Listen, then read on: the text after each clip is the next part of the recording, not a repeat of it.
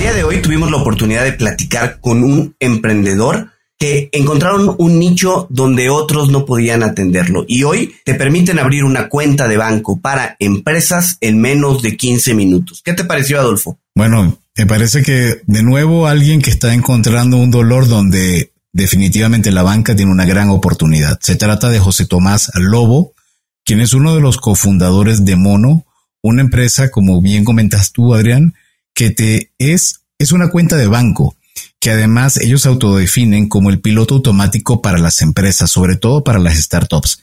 Este chico tiene 33 años, chileno, vive en Bogotá y la está rompiendo luego de haber pasado a través de Y Combinator. Así que vale la pena que escuchen este episodio aquí en Cuentos Corporativos. Hola, has venido a escuchar nuestras historias, ¿verdad? Entonces, bienvenido a Cuentos Corporativos el podcast donde Adolfo Álvarez y Adrián Palomares hacen de juglares y nos traen relatos acerca del mundo de las empresas y de sus protagonistas. Prepárate a escuchar interesantes historias acerca del management, startups, compañías exitosas y fracasos empresariales. Pon a tono tus oídos y disfruta de este nuevo capítulo de Cuentos Corporativos. Y como todo cuento, este también empieza con un había una vez. Que lo disfrutes.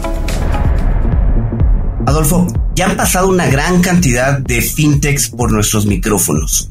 Desde los unicornios Walla o Story hasta Jeeps, Dupla, Quesky.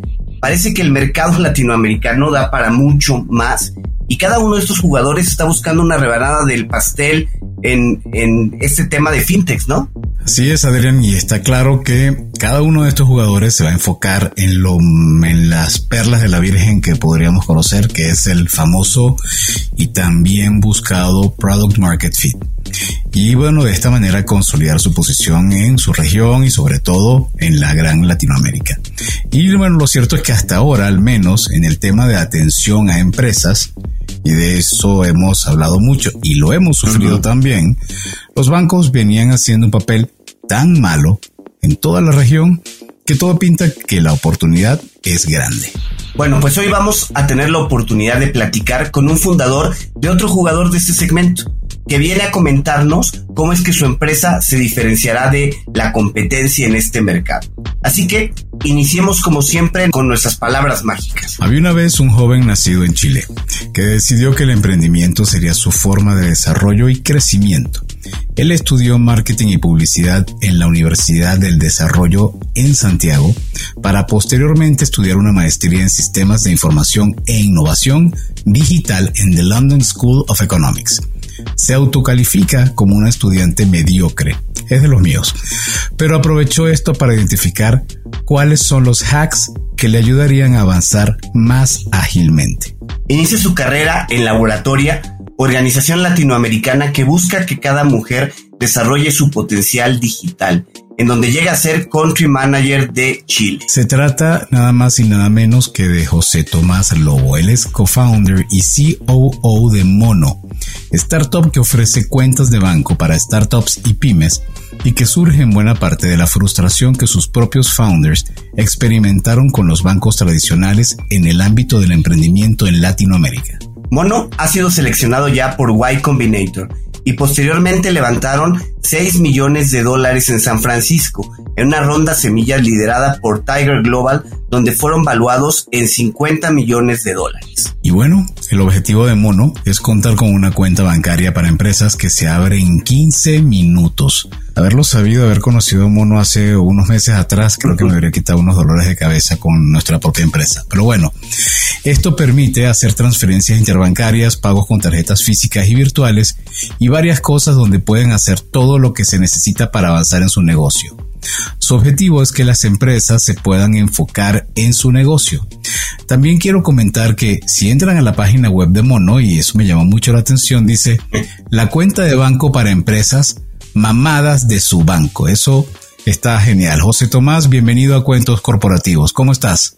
Todo bien, todo bien. ¿Y ustedes qué tal? Muy bien, muchas gracias. Qué bueno, muchas gracias. Agradecido por la, por la invitación, por la buena onda y por esa tremenda introducción que creo que me queda un poco grande, pero, pero nada, muchas gracias ahí por la, por la buena onda y por la investigación previa. José Tomás, vamos a comenzar con un reto. En tres minutos, cuéntanos quién eres, qué te gusta hacer. Cuando no estás trabajando en mono, ¿a qué te dedicas? Platícanos pues, de tu lado personal. Bien, eh, bueno, yo soy chileno, tengo 33 años.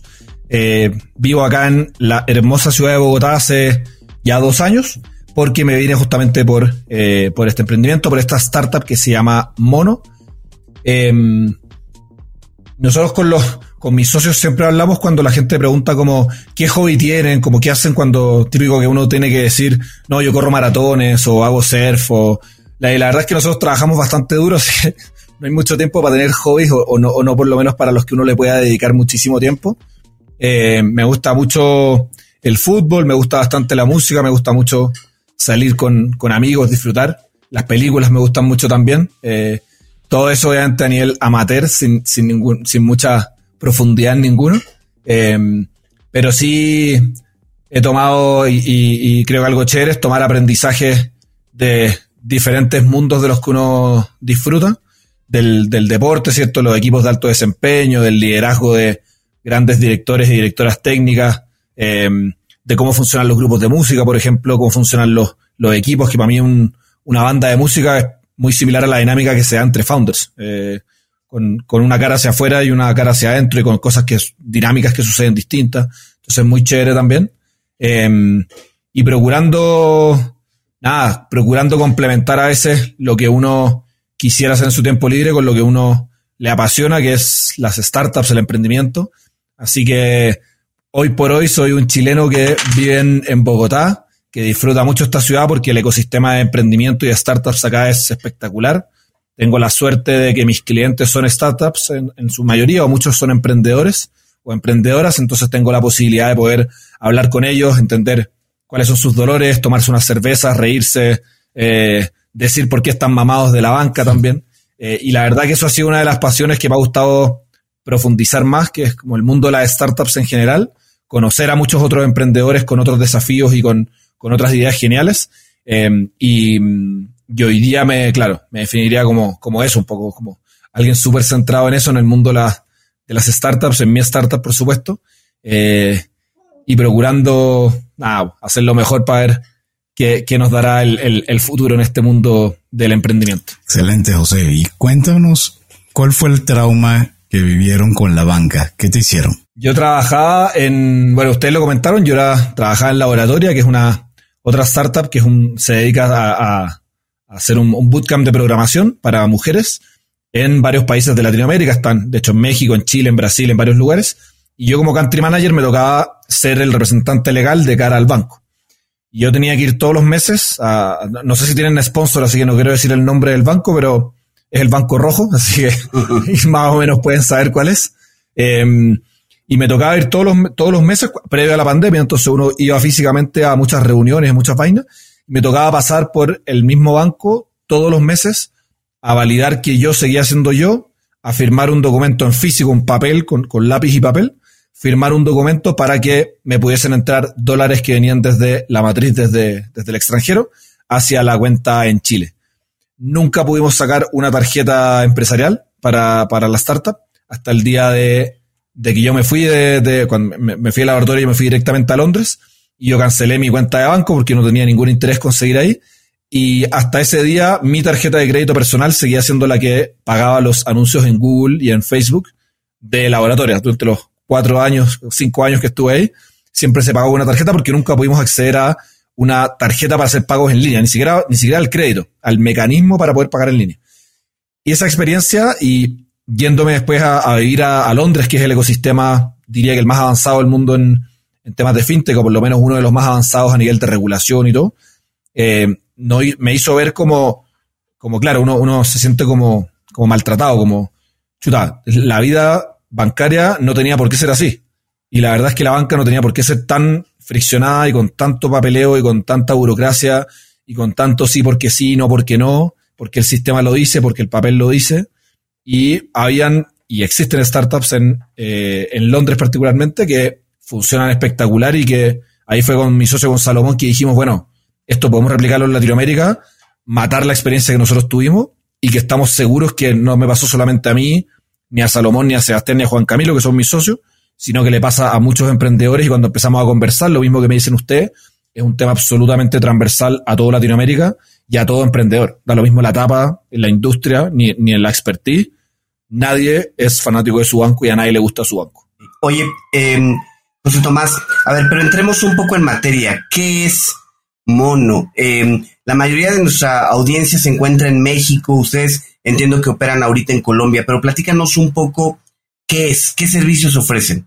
Listo, entonces Mono es una cuenta de banco para empresas que se abre en 15 minutos, se diligencia más bien en 15 minutos y que permite hacer todo lo que tiene una cuenta de banco, pero enfocado en las necesidades que tienen las empresas de hoy en día. Ni siquiera las startups o las empresas de tecnología per se, sino que la empresa hoy en día que necesita pautar en Google, por ejemplo, o pautar en Facebook, o pagar el, dominio de su sitio web, o algo tan sencillo como ustedes con este emprendimiento, ¿cierto? Eh, querer pagar la, el, el, software que estamos utilizando ahora para poder hacer esta grabación. Me imagino que lo tuvieron que pagar con la tarjeta de alguno de ustedes dos, lo que eh, es una, es una, es una bobada porque es un medio de pago, ni siquiera es una forma de acceder a crédito. Entonces lo que nosotros ofrecemos en Mono es una cuenta que de fácil apertura, 100% digital, eh, y que elimina ciertas fricciones y soluciones absurdas de la banca, eh, como que, que, existen sobre todo en Colombia, como por ejemplo hay una, algo que a mí me llama mucho la atención en Colombia y es que la mayoría de los bancos cobra el portal empresarial, que es básicamente cobrar por la página web. Eso no es la cuota manejo, no es una mensualidad, es cobrar por tener la página web. Y es tan ridículo que yo puedo abrir una cuenta de banco sin portal empresarial. Es decir, puedo tener una cuenta de banco sin la posibilidad de poder acceder a la página web para acceder a mi, a mi sesión del banco.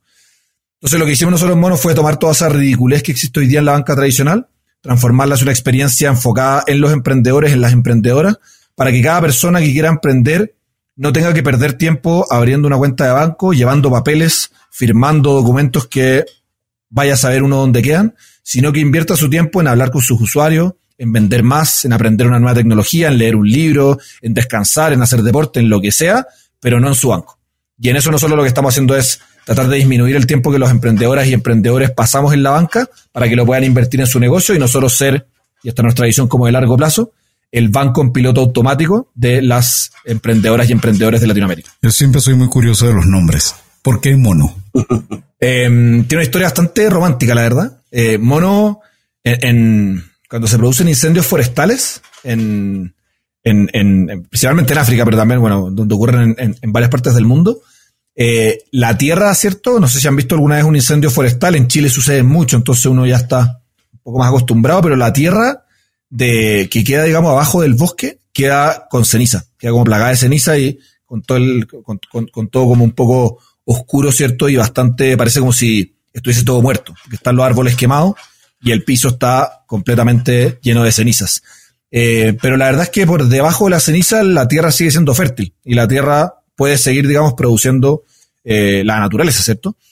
Eh, y la forma en que la tierra vuelve a brotar y vuelve a crecer es cuando los monos y los pájaros, para ser justo, pero principalmente los monos, por la particular forma de comer y que tienen de desplazarse de un árbol a otro y de un lugar a otro, van comiendo y van botando todas las semillas porque comen de manera bastante, bueno, como un mono, ¿cierto? Se lo imaginan.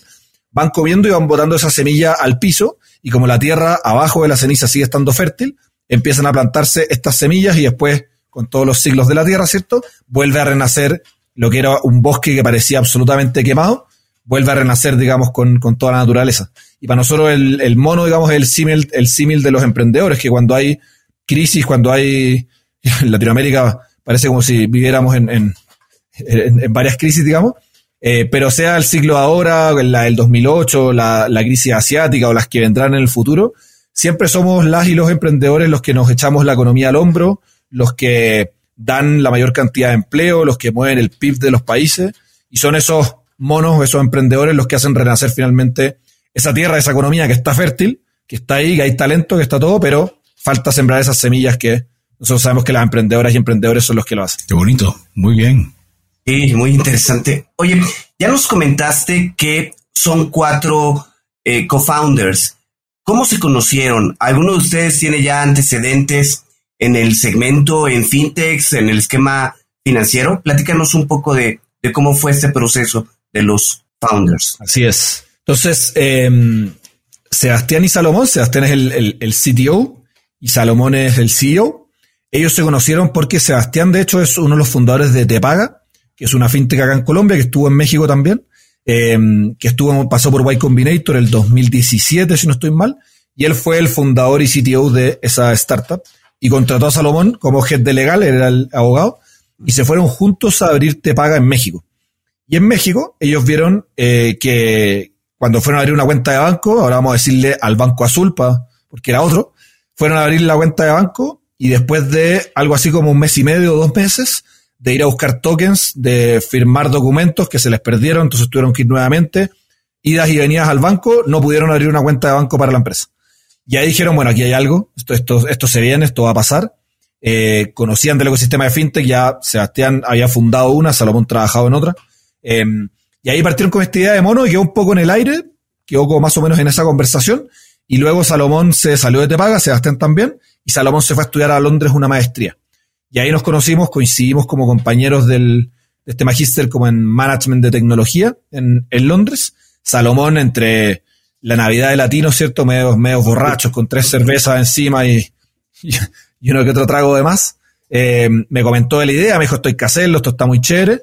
Y ahí cuando empezamos a trabajarle a eso, eh, vimos que hay una oportunidad muy grande por lo que estaba pasando en el Reino Unido, por cómo funcionaba el Reino Unido. Dijimos, esto puede funcionar. Salomón tenía la idea, tenía el CTO, que, es parte importante de esto. Eh, y empezamos a trabajarle ahí desde Londres hacer un deck de inversión, a hacer como un poco el, trabajo que uno hace, a conversar con otros emprendedores, eh, que nos dieran feedback, cómo funcionaba ya, etcétera. Y cuando salimos a levantar capital, nos cae la pandemia.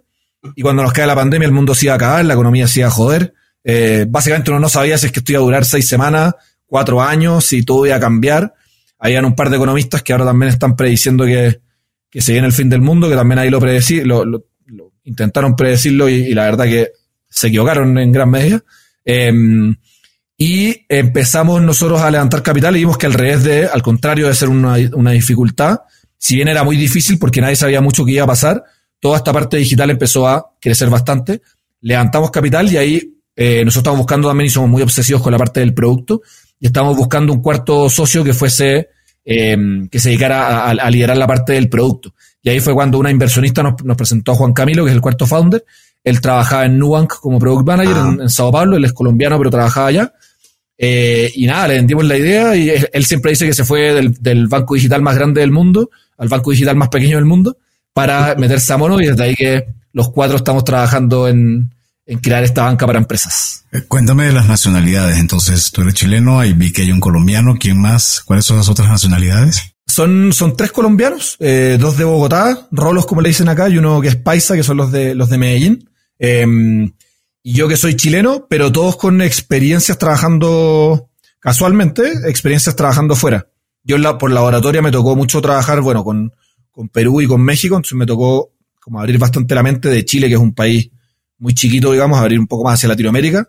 Salomón y Sebastián les tocó trabajar en México también, por lo que les conté previamente de la, de la startup que abrieron allá. Y Juan Camilo trabajar en Sao Paulo, en Nuanc, que ese Brasil es otro monstruo gigante. Entonces teníamos un complemento muy chévere de, de cómo funcionaban las, las, la banca y los servicios financieros y el emprendimiento en general en los diferentes países de, de la región. Y, y, eso fue lo que incidió que consideraran el hecho de que la mayoría son de Colombia, que el proyecto se iniciara en Colombia o es que detectaron una oportunidad muy particular en ese país. Son las dos. Yo creo que el, acá hay dos cosas, creo que hay tres factores muy positivos. Eh, uno, en el margen de la banca está la oportunidad, en el margen no solo en, las tasas de interés, digamos, en, el margen del, mal servicio, del, del, eh, del, de sitios web que parecen, uno parece como si estuviera como volviendo a Windows 95, como que se va a abrir Prince of Persia o, o un videojuego, digamos, del, del 98, cuando, cuando uno abre el, sitio web de los bancos grandes acá, sobre todo el empresarial, porque la banca persona siempre avanza más rápido que la banca para la empresa. Eh, entonces la oportunidad era muy grande, que sucede también en otros países, pero en Colombia era particularmente un, mercado muy concentrado, cosa que nos ha costado mucho también batallar, pero, pero un mercado muy concentrado, entonces ahí vemos una tremenda oportunidad, como lo vio también David Vélez en Brasil y lo han visto otros en otras geografías. Segundo, el regulador colombiano es muy abierto a la innovación, eh, a pesar de ser un país con, con alta regulación de, por ejemplo, de, de, los dólares, de por, la historia que tiene, digamos, de, a nivel económico, de, ¿cierto? de los tipos de monedas de cambio, eh, aún así el regulador es muy abierto a, eh, entender cómo funcionan las nuevas tecnologías y cómo eso puede eh, implementar mejoras para diferentes segmentos, sea la, el, acceso al financiamiento de empresas, sea la apertura a la bancarización de sectores que no han sido bancarizados antes, diferentes como iniciativas, sean las criptomonedas, por ejemplo, que permiten, digamos, un desarrollo económico de la sociedad. Entonces, el regulador es muy abierto a eso. Hay un sandbox regulatorio, y ellos siguen muy de cerca, de hecho, lo que sucedió en el Reino Unido. Entonces, se, se mezclaba ese factor de que había una regulación que se veía muy favorable.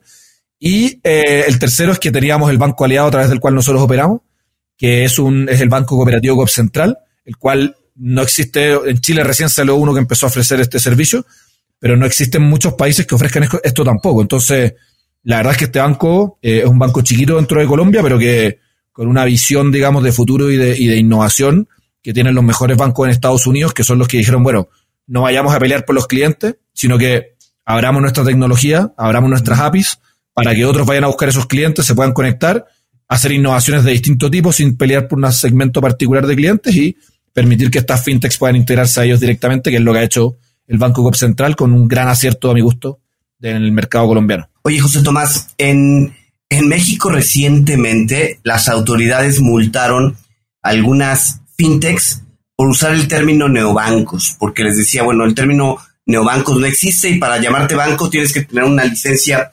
bancaria. Eh, ¿Qué son ustedes?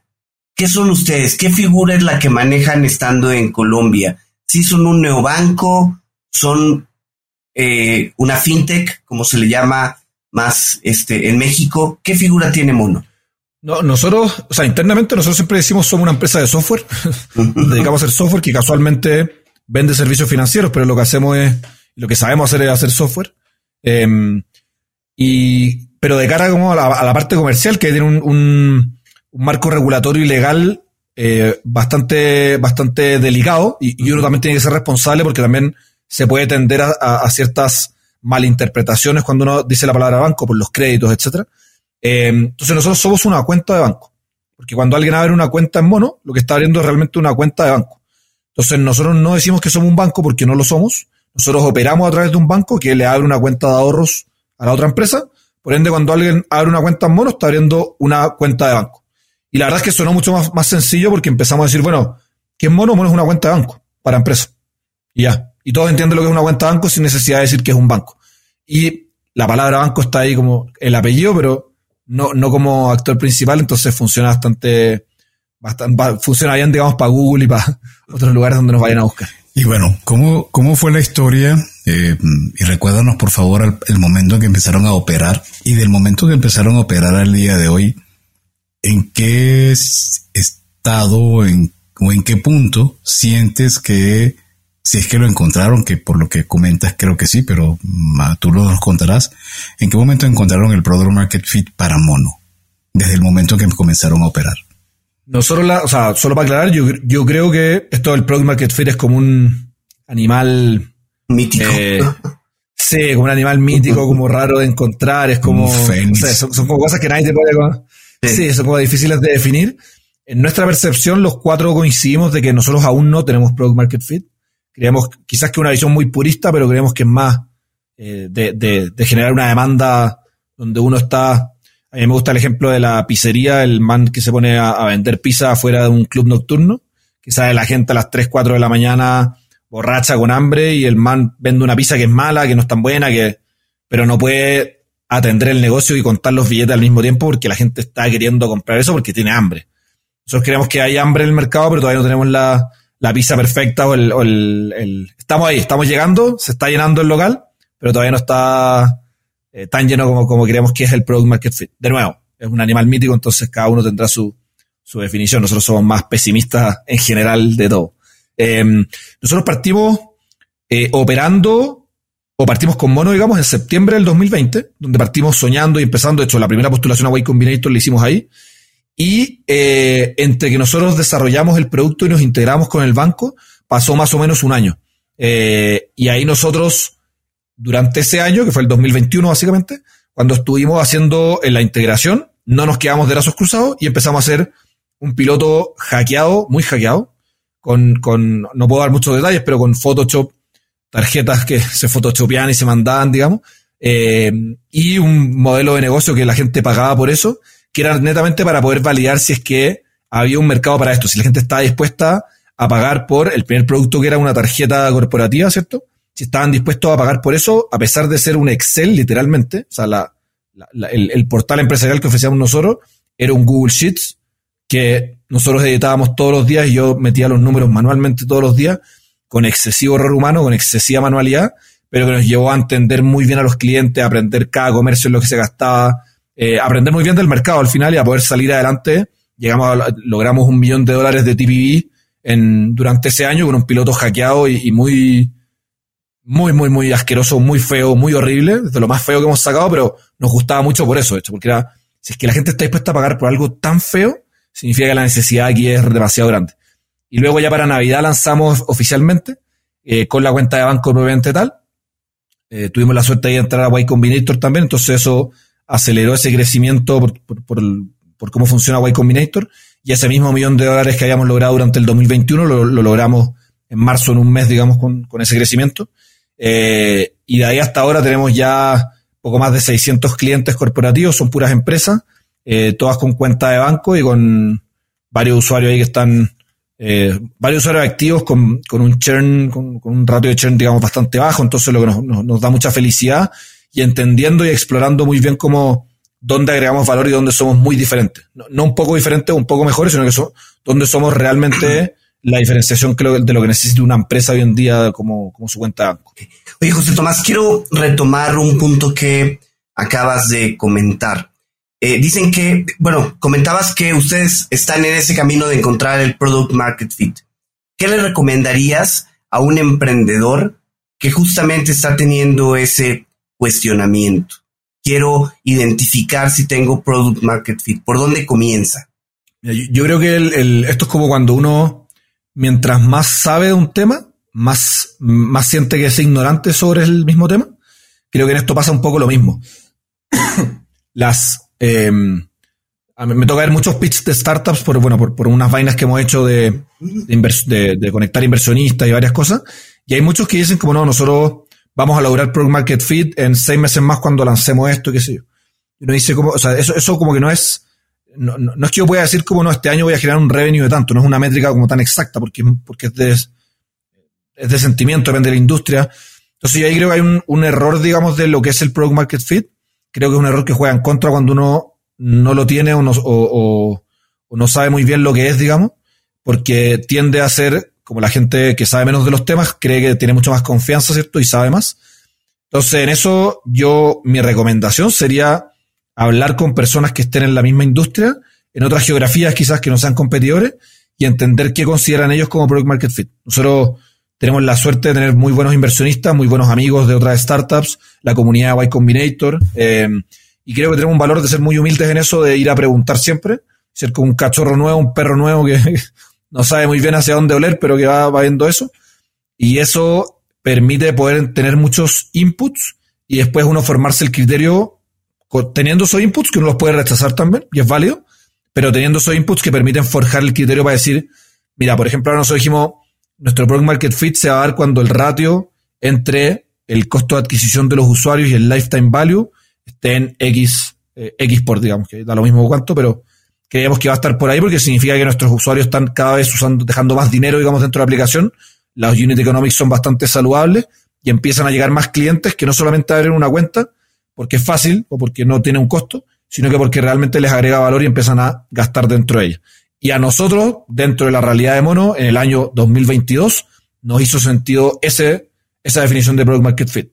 Hay otros que le hace sentido, y que es muy válido, no es la que nosotros seguimos, pero salir a quemar varios millones de dólares regalando cashback y regalando vaina, que de nuevo es muy válido, pero puede ser un Product Market Fit quizás de de, echarle más gasolina y, claro, la gasolina trae fuego y el fuego quema, pero... Y hay grandes startups que lo han hecho así, que hoy día sí tienen Product Market Fit, pero no, por eso no quiero juzgar si es que son, es bueno o malo. Nuestra visión fue un poco diferente. Fue mucho menos agresiva y mucho más, eh, mucho más purista quizás con el producto, con entender qué agrega valor y, por qué alguien estaría dispuesto a pagar sus pesos que se gana con mucho sudor en nuestra solución bancaria. Bueno, y sobre eso hay la famosa Biblia de Lean Startup de Eric Rice que aparte habla del proceso de pivotear y identificar en qué momento tienes que cambiar porque no vas por el camino correcto. Entonces, sobre eso te quisiera preguntar, ¿ustedes en algún momento sintieron que iban a tener que o pivotear o incluso cerrar? Pero no me respondas ahorita, respóndenos después de nuestros anuncios de nuestros patrocinantes. Ya regresamos. Hola amigos de Cuentos Corporativos, soy Andy Llanes, cofundadora de Voz la aplicación de wellness y fitness digital que está ayudando a las empresas a incentivar a sus colaboradores a ser físicamente más activos, obteniendo beneficios como una mejor respuesta ante el estrés, mayor concentración, más vitalidad y sobre todo mejorando la salud integral. Implementar WOS en tu compañía es súper sencillo y lo mejor es que con una sola membresía puedes dar este beneficio a toda tu plantilla. Escríbenos a hola.getwos.co o ingresa a las notas de este episodio, haz clic en el link de contacto y déjanos tus datos. Entren inteligente, entren eficiente con vos. Muy bien, José Tomás. Entonces, como te preguntaba, ¿en algún momento se vieron contra la pared, pensaron en que es el momento de pivotear o incluso, mira, este negocio no va para ningún lado, mejor cada quien para lo suyo y buenos amigos y se acabó? Eh, la verdad que hemos tenido bastante, bastante suerte, no, no sé si hay otra forma de describirlo, eh, porque no, no, siempre hemos sido muy enfocados en el consejo básico de YC, a pesar de antes de estar en YC, digamos, de, que es hablar con los usuarios. Y siempre que hay muchas dudas al respecto de cosas, nuestra solución es como, a ver, cuando estamos en esto y de repente no tiene la atracción que uno quisiera o no se comportan de cierta manera los, clientes, vamos y hablemos con varios y veamos qué pasa. Y yo en mi WhatsApp y todos mis socios también, pero tenemos, o sea, yo, a mí me toca realmente resolver muchos temas de servicio al cliente no porque yo lo siga haciendo muchas veces en los tickets reales que llegan a los servicios clientes, sino porque entran a mi WhatsApp o alguien me llama y me dice, oye, sé que me pasó esto. Y es muy chévere porque uno tiene la oportunidad de poder hablar con los usuarios y ahí poder mandar un insight de decir, eh, pídense lo que me dijo esta persona. Me dijo que cuando intentó hacer esto, vimos que, no sé, por ejemplo, ahora estamos avanzando una vaina de la cuenta en dólares. Vimos que este man en la cuenta en dólares le funcionó muy mal con este banco, entonces hay una oportunidad acá de hacer esto. ¿Y qué chance tenemos nosotros de poder hacerlo? Y en eso creo que hemos tenido nunca un, un, momento tan crítico como para poder, eh, para decir, bueno, vamos a pivotear completamente o vamos a cerrar.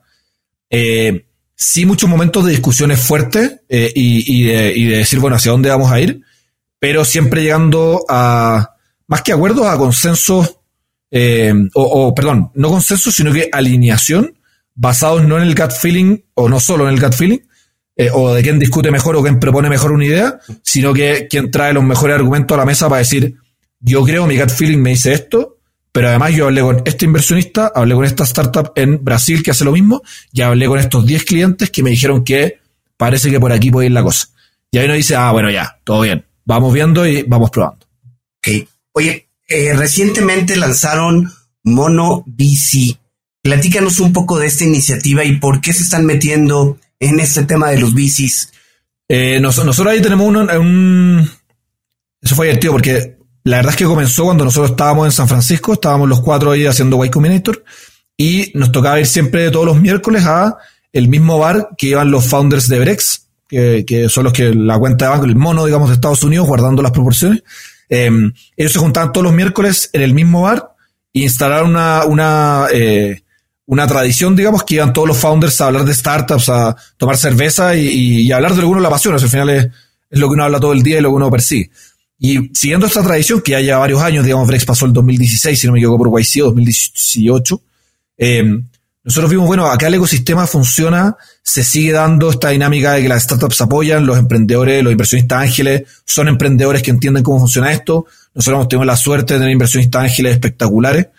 Y dijimos, bueno, invirtamos un par de fichas en un par de startups, veamos cómo nos va eh, y fomentemos sobre todo el ecosistema de startups en Colombia. Si, nuestros clientes van a hacer startups, lo más inteligente que podemos hacer es que ellos les vaya bien, porque si a ellos les vaya bien, nos va bien a nosotros.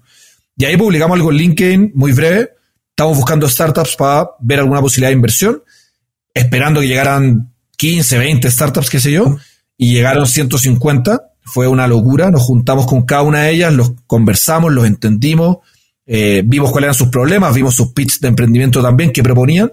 Obviamente nuestros cheques eran, eran dos mangos, era nuestro ahorro del sueldo, entonces vertimos cheques extremadamente chicos, probablemente insignificantes, eh, en tres de esas startups, pero quedamos con la idea de decir, ok, acá hay un punto muy, muy grande en donde nosotros conocemos a todas estas startups que son nuestros clientes, que están buscando financiación eh, y que son ideas muy chéveres, founders muy chéveres y personas muy, muy bacanas en un mercado que está muy cool como es Colombia. Y conocemos por otro lado los mejores inversionistas ángeles, los mejores VCs, digamos, de la región, que buscan eso. Entonces dijimos, unamos las dos puntas y generemos comunidad dentro de lo que, para nosotros, Mono es la excusa para nosotros hacer lo que, lo que, lo que, lo que, lo que nos apasiona, digamos, que es el mundo de las startups. Entonces, una buena excusa la cuenta de banco para juntarse con otros clientes que son startups, para, para tenerlos de, de, clientes a ellos, para poder entender cómo funcionan sus negocios, cuáles son sus dolores. Y eso, lo de Mono es como conectar las dos puntas. Nosotros no invertimos en ninguna startup, solo para que quede claro.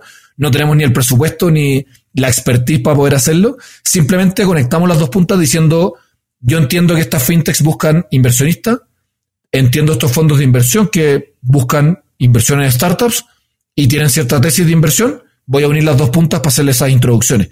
Y lo chévere esto fue que cuando avanzó, obviamente tuvimos muchas aplicaciones de startups, que es lo natural que uno espera, ¿cierto? Que, que lleguen muchas startups, pero también llegaron muchos fondos de inversión eh, y llegaron fondos eh, grandotes, digamos, de los más, de los más grandes de Latinoamérica, uno de los más grandes del mundo, de hecho, a decirme, oye, quiero participar, ¿cómo puedo hacer para estar en esto de Mono VC? o sea, obvio que sí, te abro una puerta cuando quieras, cualquier día de la semana, así me, me ha encantado. Y fue muy chévere porque empezaron a llegar muchos fondos interesados, además de las startups, en participar de esto, y nosotros lo que hicimos fue al final unir ambas puntas, que todavía seguimos trabajándole, pero para poder generar esas eh, inversiones que Mono no tiene ni un porcentaje, ni hay un cobro, ni hay una comisión, ni hay un equity, no hay nada, simplemente conectar las puntas para nuestros clientes para poder hacer una comunidad de emprendedores que se potencie a través de la inversión también. Justo, justo para allá iba mi pregunta, me ganaste. Si generaban algún ingreso al respecto de, de MonoVC, entonces no ese es el objetivo como tal, ¿no? No, nada, no hay, o sea, no hay ningún, absolutamente ningún costo.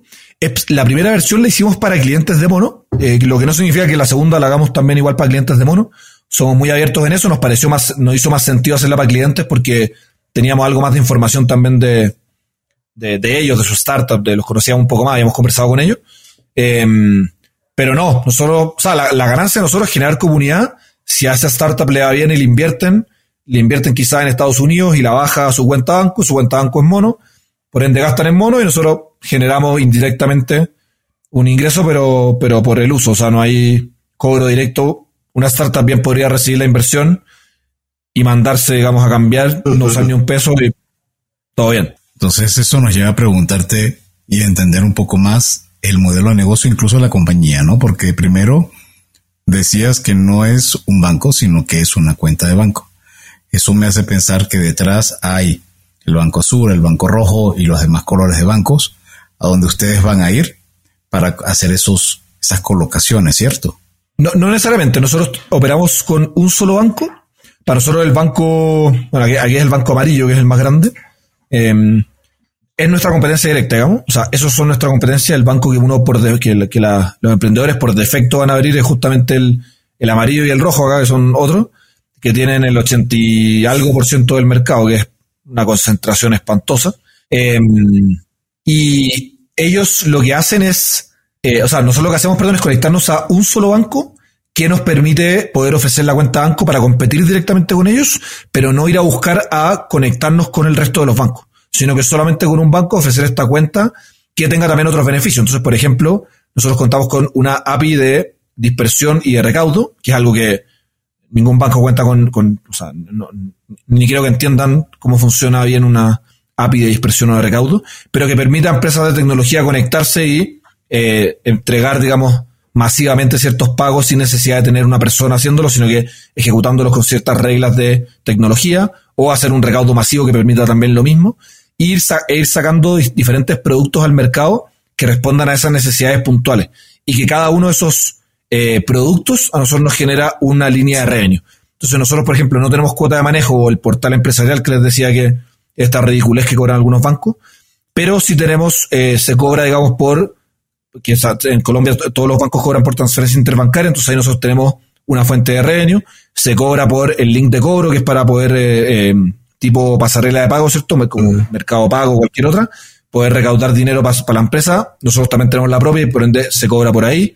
Eh, se cobra por el, por, por el, ganamos el interchange de las tarjetas, digamos, y todo lo que se, se gasta con las tarjetas, que eso en todo el mundo el negocio de las tarjetas es, es, es el del- del- de la tasa de intercambio, ¿cierto? Que se saca del comercio y le llega al, al banco y hay como 150 actores dentro de eso, pero nosotros somos uno de ellos. Y así vamos haciendo diferentes modelos que nos van dejando revenue en diferentes líneas y ahí en base a eso nosotros vamos proyectando los que le decía, para poder encontrar product market fit, qué líneas nos generan mayor eh, margen, digamos, para nosotros poder potenciar esas líneas, entendiendo que soluciona un problema más grande también. Que generalmente el problema más grande es por lo que la gente está dispuesta a pagar más, por ende vamos generando las líneas de negocio, por lo que se usa se paga, lo que no se usa no se paga. y tienen una línea de negocio de, de fondeo, digamos, del saldo que la empresa deja en la cuenta. Porque esa cuenta, No está, esa cuenta está en manos del banco, ¿no? Según entiendo. Exacto. Entonces ahí está, ahí está la negociación. Esto, bueno, pasa con muchas fintechs, pero ahí está la negociación que uno dice, bueno, cuando uno parte, cuando uno comienza, obviamente el banco no tiene por qué creer que uno va, le va a ir bien o mal, sino que las suposiciones, bueno, quiénes son estos, estos flacos que me vienen a ofrecer esta, esta vaina. Eh, pero las cosas cambian y uno va creciendo, entonces la medida que uno va creciendo también el poder de negociación, por supuesto que sube. Nosotros, por suerte, tenemos una muy buena relación con el banco. Yo de verdad que lo celebro porque creo que son de los que han generado una innovación muy grande en Colombia en, en- en este tema.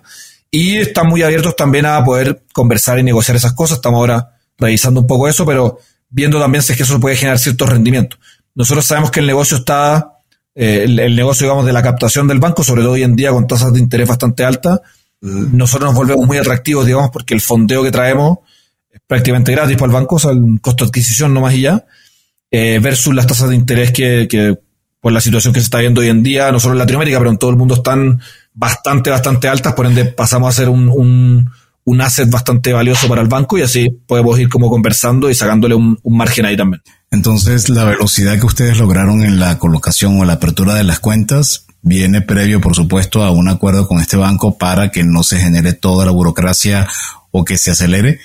El, el, el KYC, por ejemplo, lo hace el banco o lo hacen ustedes. Una, es una mezcla. Eh, nos tocó ahí tener muchas conversaciones y ahí sí pivoteamos bastante, porque nosotros proponíamos algo y el banco nos decía, eh, y ahí hay áreas diferentes, entonces algunas áreas dicen, bueno, yo tengo que velar porque las cosas también se cumplan, porque uno tampoco puede abrirle la cuenta a Pedro, Juan y Diego que están traficando, que están lavando dinero, que están haciendo negocios que no son lícitos. Por supuesto que no, entonces nosotros también nos sobre resguardamos de eso. Eh, y le propusimos después de mucha, también, también de, de hay que ser súper humilde en entender cómo este banco que lleva operando mucho tiempo hace sus procesos. Creo que hay mucha arrogancia y que nosotros también la, la, la tenemos, por supuesto, de decir, no, mira, yo sé cómo hacer esto y el banco, usted es un banco tradicional, usted no sabe cómo hacer esto. Y la verdad es que es mentira, uno un, un niño que no tiene ni idea de hacer esto, el banco lo lleva haciendo durante decenas de años, por ende también aprendimos mucho de ello. Y en el KYC al final nosotros lo que hacemos es validar mucho quiénes son tanto los representantes legales como las accionistas, digamos, que tengan más del 5% de la empresa, que es un tema regulatorio. Damos cumplimiento, para no aburrirlos, pero damos cumplimiento a todo lo que exige la superfinanciera, que es el ente que, de, que, digamos, eh, propone la, regulación, ¿cierto?, de, de la figura que tenemos nosotros, pero vamos un par de pasos más allá, con cosas muy sencillas, pero es, por ejemplo, cuando no hay una página web de la empresa, porque puede ser una empresa que se creó recién, por ende un emprendimiento nuevo. Bueno, ¿quién es esta persona? ¿Quién es el, quién es el fundador, la fundadora de la empresa? ¿Está en LinkedIn? ¿Existe en algún otro lugar? ¿Podemos llamar a alguien una referencia comercial? Si la llamamos, ¿qué nos va a decir esa referencia comercial? ¿Quién es? Y ahí profundizamos un poco y tenemos también controles de, de, de antilavado activo, ¿cierto? Que en caso que haya algún movimiento sospechoso, se alerta inmediatamente y eso se congela de manera, de manera tal de poder evitar el, el fraude. De todas formas, en el mundo, el AML, que es el anti-money laundering, ¿cierto? Uh -huh. La prevención de lavados activos, eh, tiene una efectividad del 0,1%. Esa es la efectividad que tiene para poder captar eh, y, y, y, revisar, digamos, dineros que provengan de lavado activo. Yo, yo creo que, el, que el, en la banca hay que ser muy responsable con eso y hay que entenderlo muy bien y ser muy, eh, muy exigente con, esa, con eso. Pero hay un trabajo en conjunto también con más actores, esto es multisectorial y, y los bancos no son los únicos que van a poder entender, digamos, esta, esta realidad, sino que también otros actores que deben jugar un rol también protagonista en eso. Oye, recientemente levantaron, en junio, levantaron eh, una ronda de capital por 6 millones de dólares. ¿Qué van a hacer con esa lana? ¿Qué van a hacer con ese dinero? Em, ¿Qué hicimos con ese? No, mentira. eh, Ferrari cada uno. No, nosotros somos, la verdad, que muy juiciosos con eso. Eh, nos gusta mantener un equipo. Hoy ya somos 30 personas en mono y nos gusta mantenerlo así. No nos gusta crecer mucho ni contratar mucha gente, ni. Em, porque entendemos que 6 millones puede sonar como mucho, pero es muy fácil quemar 6 millones de dólares cuando, cuando uno se vuelve loco. Nuestro propósito de eso es netamente eh, encontrar product market fit y hacerlo explotar. Eso tiene que ver con eh, la, el 50% de nuestro equipo es tecnología y si sumamos tecnología y producto hacen casi el 80% de todo el equipo. Nos enfocamos muchísimo en eso, somos muy eh, religiosos, digamos, de la, de la tecnología, el software, de echar código. Eso es lo que nos diferencia, digamos, de, de quizás de otras startups o de otros bancos, por supuesto. Eh, y en eso, bueno, son equipos de desarrollo que naturalmente son costosos porque el buen talento es, cuesta dinero. Y básicamente hoy ya estamos en eso, en, talento, en, equipo, sin crecerlo mucho, sino que haciéndolo durar bastante y haciéndolo rendir para entender muy bien cuál es, cuáles son los productos que nos van a dar ese product market fit, digamos, explosivo. Y en eso hemos estado hasta ahora, hemos, por suerte, levantamos en un muy buen momento Luego llegó el, el mail de YC, todos esos, esos, correos tétricos de inversionistas de, del invierno las startups, etcétera, que efectivamente sucedió.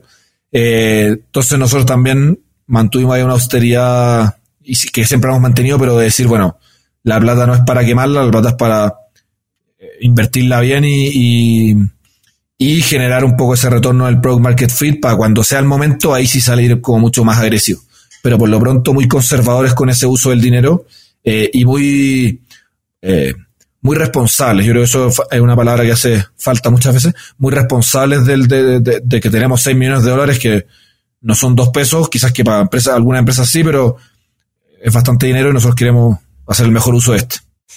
Bueno, ya que mencionas a YC, creo que vale la pena preguntar cómo le fue, porque además eh, no conozco a una persona, a un emprendedor que haya pasado por YC y no se le sienta en el verbo que forma parte de un club, de una logia casi, de una religión. Entonces, para ti qué fue y para tu equipo qué fue Hueco Minero? No, para nosotros fue una experiencia espectacular. Eh, personalmente fue un, para mí un cambio absoluto entre pre y post YC, a mí como emprendedor. Ah, perdón. Te voy a interrumpir. ¿Fue presencial o fue online? Eh, oficialmente fue online, pero era un híbrido porque ya esto fue el primer mm. trimestre del 2022. O sea, Estados Unidos está absolutamente abierto, no, no había ningún encierro, ni mascarilla, ni nada, menos en California. Em, y, y en esa, y, ahí, claro, muchas startups fuimos hacia allá, te diría que la gran mayoría, no fue presencial, o sea, no había ninguna instancia formal de YC presencial, eh, que el batch siguiente eh, sí la tuvo, así que mucha envidia por, por ellos. Em, pero sí, nosotros estuvimos, digamos, estuvimos nosotros un mes allá, más o menos, poco más quizá, y con muchas startups que también fueron para, para allá porque ya el mundo estaba abierto. O sea, ya estar allá era una decisión más que un. Una decisión que uno podía tomar. Y en eso, nada, como te digo, hay un antes y un después de YC, creo que para la empresa, pero sobre todo para uno como emprendedor a nivel, a nivel personal. Lo que se aprende allá mismo, lo que se aprende con, con, las, con los, los, eh, los, los, los partners, ¿cierto? Que los que están a cargo de nuestro, de nuestro grupo tuvimos la suerte de tener partners espectaculares, eh, de los que, para mí, los que más saben de, de startups, pero sobre todo de fintech en el, en el mundo. Eh, y nosotros creo que la clave fue que fuimos súper humildes en, en, el, ir a preguntar mucho y ir a aprender. Eh, hay muchas startups que nosotros veíamos esa, esa arrogancia natural que igual uno tiene, como, tiene que tener quizás como emprendedor, de decir como no, pero esta gente no sabe cómo funciona esto en Latinoamérica. O no, esta gente no entiende cómo funciona la regulación de este país en particular. O no, entienden que, acá la gente funciona distinto. Esto no es San Francisco, esto es otra cosa. Y uno dice, bueno, sí, obviamente hay un, sesgo natural de que vivir en San Francisco te hace pensar de cierta manera, pero también, o sea, guardando que estos manes han visto pasar a 80 unicornios, han visto pasar a muchísimas empresas en todas las geografías del mundo que hacen cosas similares eh, o iguales.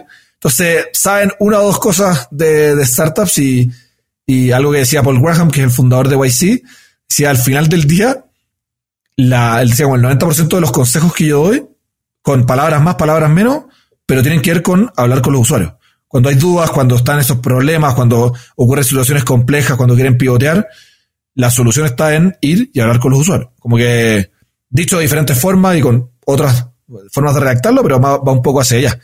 Eh, y creo que sí sea una dinámica muy chévere en YC, puede ser súper nociva también. Yo, yo creo que esas sectas, como tú decías, o las religiones eh, muy apasionadas, digamos, en general, que nosotros somos parte de eso del mundillo de YC, del mundo de startup, es súper enclaustrado, es, extremadamente machista, eh, es, muy, muy segmentado, muy elitista también.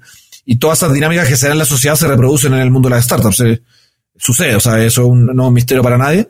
Em, entonces eso tiene un arma de doble filo, pero creo que una vez dentro, o, o, creo que hay mucha gente que también entiende eso y tiene dinámicas muy eh, abiertas, digamos, y muy inclusivas, sin ser tan sectario en, el mundillo de, de, YC. Otros que no. Oye, José Tomás, em, hoy como CEO o como responsable de la operación de Mono, ¿qué es lo que te quita el sueño? En esta semana, ¿qué es lo que no te ha dejado dormir? Es buena pregunta. Yo creo que la, la, esto quizás que viene en un momento muy interesante, pero em, yo, yo tengo un síndrome del impostor ahí gigantesco. Entonces, o sea, uno porque, porque es real, yo no sé un carajo de operaciones. me toca, por casualidad tuve que caer ahí a aprender, pero con mis socios siempre he dicho que son tres personas realmente muy genios, que, que uno se siente como jugando en el Barcelona, ¿cierto? Pero, pero siendo el, el más malo del Barcelona, pero bueno, está, está ahí, entonces toca subir el rendimiento. Eh, pero a mí lo que me quita el sueño es, claro, las cosas, eh, lo que uno no sabe, lo que uno no sabe que va a suceder. Eh, y hay varias vainas del, del, propias del crecimiento, desafíos diferentes que van sucediendo cuando uno abre un poco más el chorro de empresas que van entrando, eh, cómo hacer procesos más eficientes que nos cuesta bastante, cómo eh, eliminar ciertos egos que uno tiene de decir, bueno, yo no sé hacer esto, bueno, toca traer a alguien que sepa hacerlo mejor y eso duele un poquito el ego porque uno también obviamente tiene sus sentimientos ahí. Em, y de dónde encontrar un lugar donde uno pueda agregar cada vez más valor en el momento que requiere la startup. Y hay momentos, hace un año estábamos radicalmente diferente que hace dos años, y hoy día es muy diferente lo que necesita la startup, lo que necesita Mono de José Tomás en este minuto, y va a ser muy diferente lo que necesite en un año más, y va a haber un punto que quizás que no me necesite, o que me necesite mucho. No se sabe, pero por ahora es como, claro, esa incertidumbre de siempre estar buscando eso y cuestionándose si es que se está agregando la mayor cantidad de valor posible para poder lograr lo que queremos hacer.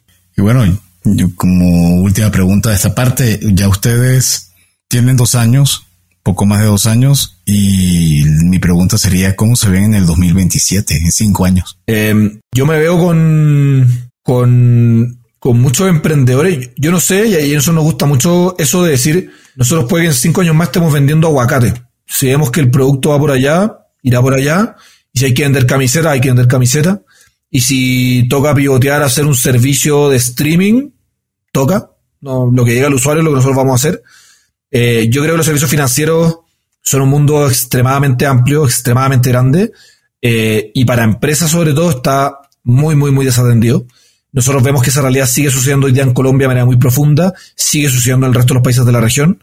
Eh, y ahí nosotros nos vemos creciendo hacia, hacia otros países, pero no por, también hay un, un ánimo como de decir, no, voy a abrir México. ¿Por qué? ¿Por qué? Porque hay que abrir México, porque, porque México es el mercado. Dice, bueno, pero hay muchas startups que han abierto México y han fracasado y le ha costado varios millones de dólares ahí perdido. Yo creo que en cinco años más nosotros nos vemos en varias geografías, no te podría decir en, en cuáles, naturalmente hay mercados que son más grandes, que son más atractivos también. Creemos que en Latinoamérica hay un problema muy, muy grande, digamos, de esta inclusión financiera.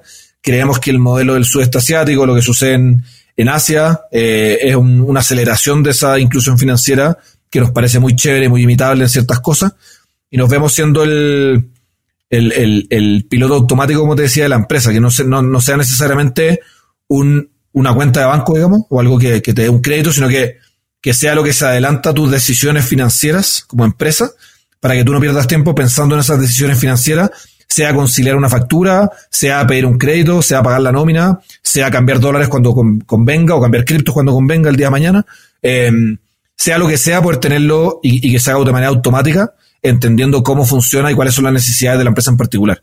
Es una visión quizás más romántica, pero ser el, banco en piloto automático de las emprendedoras y emprendedores en Latinoamérica. Muy interesante, muy interesante, José Tomás. Y bueno, vamos a, entrar a la parte eh, más personal, no a regresar a la parte personal. Eh, son preguntas que hacemos a todos nuestros, eh, nuestros invitados. ¿Te gustan los cuentos? Me gustan los cuentos, de hecho, la, la, yo le pedí matrimonio a mi, a mi, esposa con un cuento, así que me, me, me, gustan bastante. Em, que es eh, una sonrisa exactamente así de, de Sacheri, que es este escritor argentino. No se lo voy a leer porque es bastante largo, pero lo invito a que todas las personas lo lean. Y de hecho, a mí me gusta, yo escribo algo en el, blog de Bono, intento ahí escribir lo más posible. Eh, y trato de imitar mucho la, forma, guardando proporciones absolutamente, porque obviamente un genio yo soy simplemente un mortal que, que, escribe sobre lo que les pasa, pero eh, contando historias con, con, la forma que trata de contar la Sacheri, que es muy chévere, la verdad.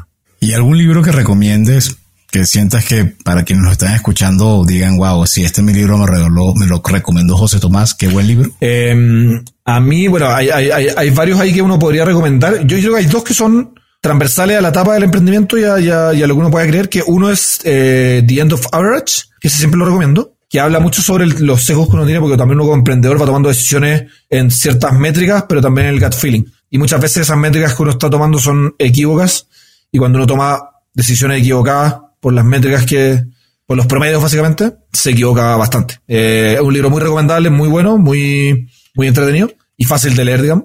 Y eh, The End, of, the end of Average, con el, fin de, de los promedios. Ah, The End of Average. Perfecto. El inglés me falla. Eh, y, el, y el otro, bueno, es The Hard Thing About Hard Things, que es un clásico, digamos, de, de, ¿cómo se llama? De, de, de, los founders de Andreessen Horowitz. Em, que la verdad, eh, creo que, creo que es de los libros más poderosos a nivel de, de entender muy bien cómo, cuál, cuál es la, ¿Cuál es la historia no romántica de esta vaina? Sobre todo en la parte cuando el man dice como, tú cuando veías a una CEO o a un CEO hoy en día, ese man o esa, esa, esa, esa persona pasó por, por, por sueños eh, muy pesados, pasó por, por, eh, por, estrés muy grande, sacrificó matrimonio, eh, sacrificó su salud, su salud mental, su salud física. Alguien que está ahí es porque llegó hasta ahí, pero porque sacrificó y perdió muchísimo. Entonces, te da un poco la cabeza de decir como, como, sacar esta portada de, de TechCrunch o, o, rondas de financiamiento, vainas así, y ver cuál es la verdad de la milanesa sucia de, de emprender. Eh, que es muy chévere y es muy apasionante y tiene momentos muy lindos, pero, pero, o sea, no sé, el, el emprendedor que no haya llorado alguna que otra vez, puta, te, falta, te faltan un par de kilómetros ahí para llegar a eso quizás, pero creo que es, es, muy, chévere porque entiende muy bien ciertas dinámicas y es para cualquier momento. Cada uno se sentiría identificado en un capítulo más que en otro, pero es para cualquier momento que esté en la, en la startup. Buenísimo, muy buen libro. ¿Y alguna aplicación móvil o gadget tecnológico que recomiendes? Algo extremadamente sencillo, pero el, nosotros siempre lo ponemos como el usar el wa.me slash el, número de teléfono de la persona para poder mandar un WhatsApp inmediato es una pelotudez, digamos, porque es lo más sencillo que hay. Pero a mí, cuando yo descubrí esto cuando empezamos a, nosotros operamos todo por WhatsApp, el servicio al cliente, y al principio lo hacíamos nosotros mismos desde un, desde mi computador, digamos, y ya no, pero, eh, y así, eso me ahorró infinito tiempo en que no tuve que guardar nunca más a nadie, sino que simplemente mandar WhatsApp y empezar a explorar eso, a explotar eso. Fue la verdad que muy, muy chévere. Es una estupidez, pero es algo que ahorra varias eh, guardadas de contactos y, y, vainas que uno le dan un poco de mamera para poder eh, escribir directamente. Ya tomé nota porque de verdad esta semana ya lo hubiera usado un par de veces. Este, oye, dos o tres, dos, o tres empresarios latinoamericanos que consideres que están marcando tendencia, emprendedores que vale la pena seguir. Mm. Em, a ver, yo creo que hay los em, los founders de Fintual son. Yo, yo Fintual es una empresa que admiro muchísimo, muchísimo. Eh, me, saco el sombrero por la marca que tienen, por, lo que hacen como producto, pero sobre todo por la marca que tienen. Yo soy un, fanático, me gusta mucho el marketing, entonces la marca que tiene Fintual para mí es una admiración profunda. Tenemos la suerte que son inversionistas de nosotros, los, founders, entonces tenemos como, hemos hablado bastante con ellos, qué sé yo. Em, hay una persona, de hecho, en Fintual, que no es founder, se llama Francesca Finaldi, que fue quien, que es como la cabeza de toda la marca de Fintual, que hoy día trabaja en otra startup eh, brasilera, que no recuerdo el nombre en este momento, eh, que uno siempre ha sido extremadamente generosa con su conocimiento sin absolutamente nada a cambio, que son parte de las cosas muy chéveres de emprender, que uno encuentra gente como ella, que es muy bacana. Y dos, uh, creó la marca de Fintual, esa, esa marca disruptiva y como eh, eh, que, eh, bastante rebelde, digamos.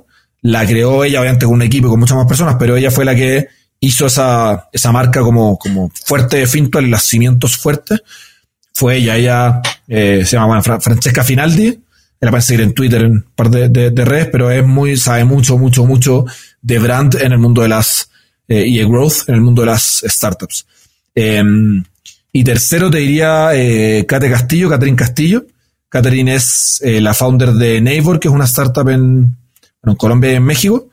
Kate es de las personas que yo, es CEO, digamos, co-founder y CEO, eh, de las personas que yo más admiro como emprendedor, también es inversionista de mono, entonces nos ayuda bastante, pero de las personas que está más dispuesta a ayudar siempre, que se debe levantar a las 5 de la mañana y se debe acostar a las 1 de la mañana, es muy dura trabajando, muy dura, o sea, trabaja durísimo, es increíblemente amable, eh, increíblemente inteligente, aguerrida, es una de las personas que yo admiro un montón. Bueno, perdón, y cuarto, que también la voy a decir ahí, Mariana Costa, que también la founder y CEO de Laboratoria, que también para mí ha sido una, tuve la suerte de tenerla también como, como, como líder, digamos, en Laboratoria y para mí ha sido una inspiración, la verdad que infinita y que todavía sigue siéndolo eh, hasta, hasta el día de hoy. José Tomás, ¿dónde se te puede contactar? Eh, por LinkedIn, en José Tomás Lobo, ahí me buscan Lobo como suena, como el, el, el, el animal, digamos, en singular.